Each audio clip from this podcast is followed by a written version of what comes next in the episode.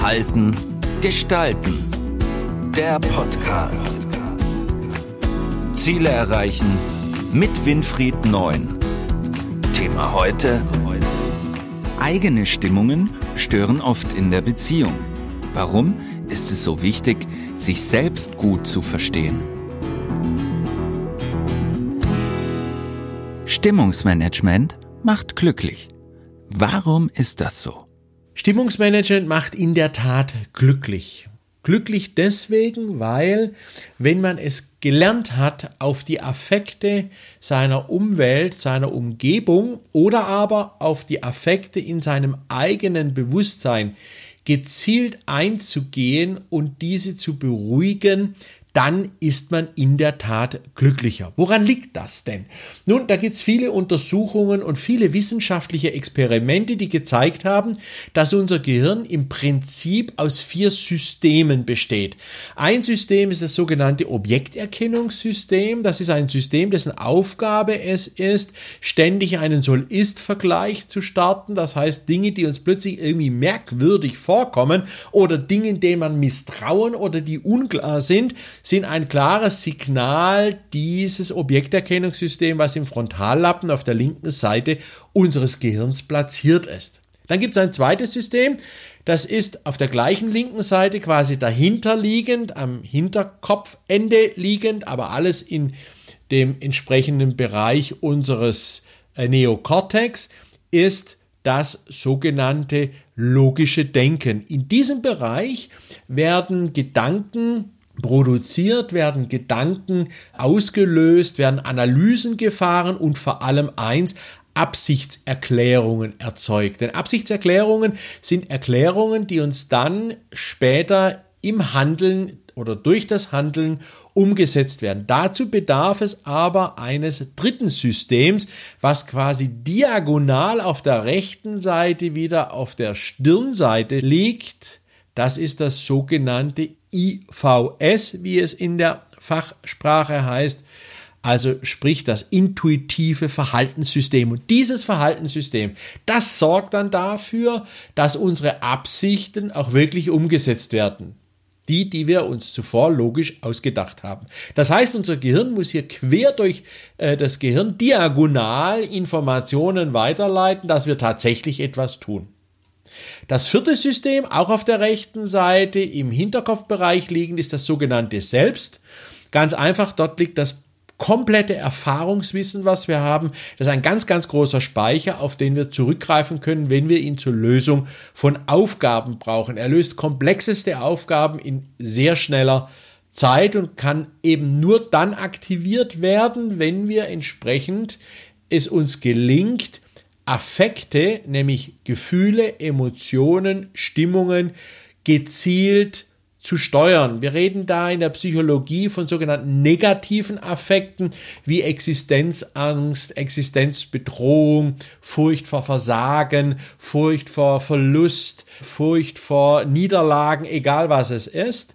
Und die aktivieren dieses Objekterkennungssystem. Das heißt, wenn wir Angst bekommen, dann sehen wir nur die große Gefahr, fangen an innerlich zu zittern und können gar nicht mehr richtig nachdenken. Das ist der Grund, warum viele bei Prüfungen vergessen und diese Blockade bekommen, wie lange zum Beispiel der 30-jährige Krieg wirklich gedauert hat. Also Objekterkennungssystem wird aktiviert durch negative Gefühle und die wiederum blockieren unser gesamtes Gehirn. Wenn ich jetzt weiß, dass das so ist, dann kann ich die negativen Affekte durch Selbstberuhigung, indem ich mir sage, das ist alles nicht so schlimm, das kriegen wir schon hin, auch die schwierige Zeit werden wir gemeinsam lösen, also Zuversicht, Optimismus, zielbezogene Aufmerksamkeit produziere, mache ich aus diesen negativen Affekten eingeschränkte negative Affekte. Ich habe immer noch ein bisschen Angst, aber es ist nicht mehr so schlimm. Ich sehe Perspektiven, ich sehe Möglichkeiten, ich sehe Chancen. Und dieser Systemwechsel, das nennt man Stimmungsmanagement. Also Stimmungsmanagement ist, wenn man zum Beispiel negative Affekte einschränken kann, sich beruhigen kann. Aber auch, wenn man positive Affekte wie Freude, Motivation, extrem viel Leidenschaft auch einschränken kann und sagen kann, ist ja gut, ist ja alles toll, ich kann das alles gut, aber jetzt muss ich aufpassen, jetzt kommt eine schwierige Aufgabe, konzentrier dich jetzt.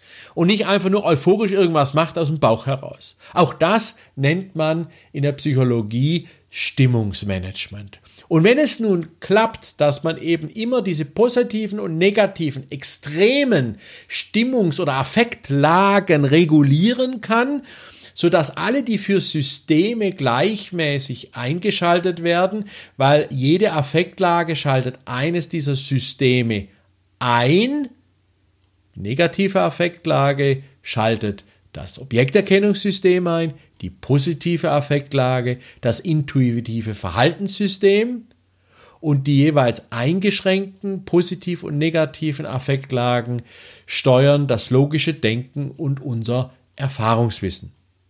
Und wenn es gelingt, eben regelmäßig diese Affekte zu kontrollieren, also ich lasse mich nicht anstecken von anderen in der Stimmungslage, sondern ich beruhige mich, ich will keine negativen Stimmungen haben, ich kann mich selber beruhigen, auch wenn mein Partner oder meine Partnerin gerade nervös, aggressiv ist, ich kann mich selber beruhigen. Oder aber ich bin selber nervös, aufgeregt vor einer Prüfung, aber ich kann mich dementsprechend beruhigen. Dann macht das glücklich. Denn alle vier Systeme, wenn die gleichzeitig hintereinander oder parallel arbeiten, haben wir das Gefühl, dass wir Herr der Lage sind, selbstbestimmt agieren und uns nichts aus dem Sattel schießen kann. Welche konkreten Beispiele haben Sie hierfür? Konkrete Beispiele gibt es hierfür einige. Also ein konkretes Beispiel habe ich ja vorher schon genannt, zum Beispiel wenn man Existenzangst hat oder Angst vor Prüfungen oder Angst vor äh, Arbeitsplatzverlust, weil eben die Wirtschaft zurückgeht. Dann ist es wichtig, dass man lernt, diese negativen Gefühle einzuschränken, indem man sich ständig immer wieder in den Überblick Modus bringt. Überblickmodus heißt, man schaut sich die Vergangenheit an, was hat man alles schon geleistet, wie viel solche Hürden, Hindernisse, Krisen hat man schon hinter sich, wie viele Prüfungen hat man schon erfolgreich bestanden, wie viele Klausuren hat man schon erfolgreich bestanden. Alles Dinge, die im Erfahrungsgedächtnis abgespeichert sind und die man aktiv abrufen kann und damit sich selbst auch beruhigen kann. Und dann wird eine gewisse Gelassenheit aufgebaut. Man spürt das, indem man merkt, naja, das ist doch gar nicht mehr so schlimm und hab doch schon selber so viel Reden gehalten oder hab schon selber so viel Prüfungen bestanden. Das müsste jetzt auch wieder klappen. Also diese Regulation ist mit Abstand die wichtigste, weil unser Gehirn sehr, sehr, ja, intensiv auf negative Affekte reagiert. Das ist evolutionspsychologisch einfach zu erklären. Alles, was uns bedroht, alles, was uns Angst macht, war früher auch eine körperlich existenzielle Bedrohung und demgegenüber musste der Mensch mit Lernen, und zwar mit schnellem Lernen, reagieren, indem er Erfahrungswissen abruft und damit die Fehlerbeseitigung, also sprich diese negativen Affekte durch Eindämmung derer wiederum ins Gedächtnis der Erfahrungen abspeichern kann. All das sind Dinge, wo man sagt, hier betreibt man Stimmungsmanagement. Bis wohin ist meine Stimmung und die Stimmung anderer noch steuerbar? Die Steuerung von Stimmungen geht bei sich selbst und bei anderen schon sehr, sehr weit. Bis zu dem Punkt, wo dann tatsächlich der andere oder man selbst in eine ja schon krankhafte, negative Betrachtung der Umwelt kommt. Also das geht dann schon in Richtung depressiver Erscheinungen, die da erkennbar sind. Dann hilft das so nicht mehr. Also sprich Krankheitsbilder, die eben auftreten, dass Menschen hyperaktiv sind und Waschzwänge zum Beispiel haben oder andere immer wiederholende Handlungen durchführen müssen oder aber sehr schnell tief zerstört am Boden sind, also depressiv sind und dann aber gleich wieder hochjauchzend vor Freude sind, also eine bipolare Störung haben, das kann man dann über Stimmungsmanagement bei sich selbst oder auch andere nicht mehr regulieren. Also die Grenzen liegen ganz klar dort, wo Krankheitsbilder sich manifestieren. Welche praktischen Tipps haben Sie für ein erfolgreiches Stimmungsmanagement bei sich selbst?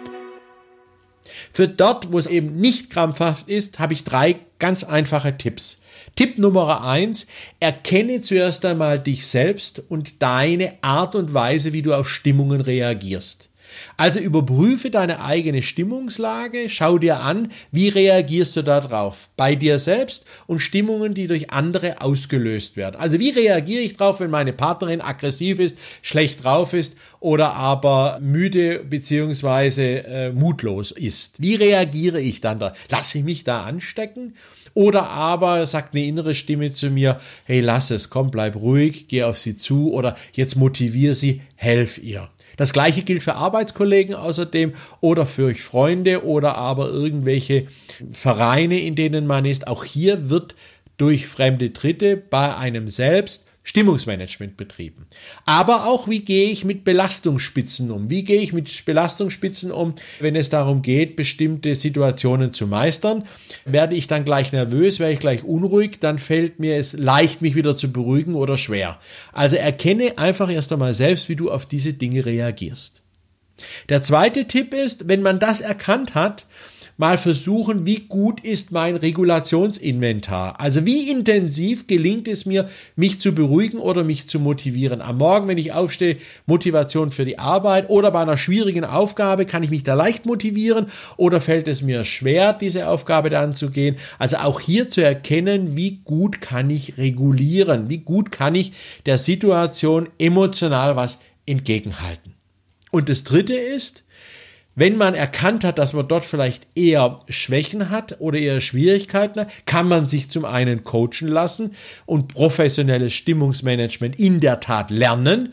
Das ist eine Übungssache, eine Coaching-Sache und kann dann auch in Gesprächen mit Freunden, Bekannten und Familienangehörigen dies ständig trainieren und üben, indem eine gewisse Art von Feedback aufgebaut wird. Also hier empfiehlt es sich dieses Mal wirklich zu überlegen, ob man sich hier nicht eine Unterstützung im Rahmen dieses Stimmungsmanagement extern einholt.